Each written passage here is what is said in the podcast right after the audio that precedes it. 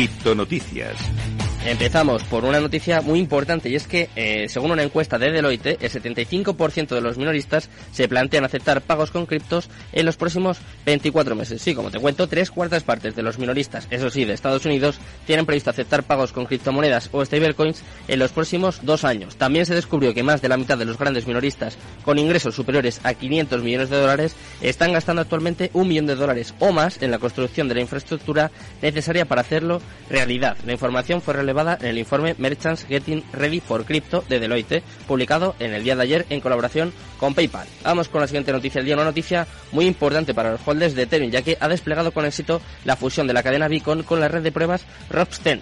La red de pruebas Rocksten es la red de pruebas más antigua de Ethereum que implementó en el día de ayer la esperada fusión con la cadena Beacon. La actualización lleva a Ethereum un paso más cerca de su esperado cambio a un mecanismo de consenso de prueba de participación.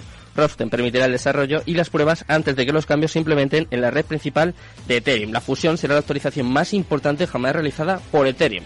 La red de pruebas es idéntica a la red principal de Ethereum, pero no pone en peligro ningún fondo real. Vamos con la siguiente noticia del día. En este caso vamos a hablar un poquito de Cardano, que sigue expandiéndose gracias a miles de proyectos. Como te cuento, hay más de mil proyectos que se están desarrollando sobre Cardano, una de las redes blockchain más grandes y prometedoras en el mercado de las criptomonedas. Tres son exactamente tres proyectos de construcción de soluciones en la parte superior de Cardano. Esto eh, es de acuerdo con un tuit reciente compartido por Input Output HK, uno de los principales grupos que trabajan en el desarrollo de Cardano. Y vamos con la última noticia del día, en este caso una noticia no tan positiva y seguro que estéis cansados, igual que yo, de este tema, y es que Luna 2.0 también se desploma un 85% desde su relanzamiento. El intento de recuperarse del colapso del stablecoin de Terra USDT de Terra for Labs y su token nativo, Terra Luna, tuvo un comienzo accidentado ya que Luna 2.0 experimentó una corrección de precios del 65, del 67%, de nada más y nada menos.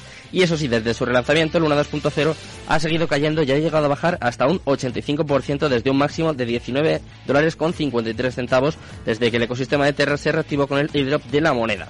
Actualmente Luna 2.0 cotiza a 3 dólares, un 12,3% menos en las últimas 24 horas, con un valor total de mercado de 790 millones de dólares. Ya advertimos aquí de que había que tener mucho cuidado con este relanzamiento y bueno, pues de momento las noticias de, no son nada positivas. Eso sí, eh, bueno, ya sabes cómo es el mercado, ¿no? Ya te sabes unas cuantas noticias. Vamos a conocer un pedazo de proyecto. Os voy a traer a un par de invitados que os van a contar un proyecto que yo creo que os va a gustar mucho. Estad atentos.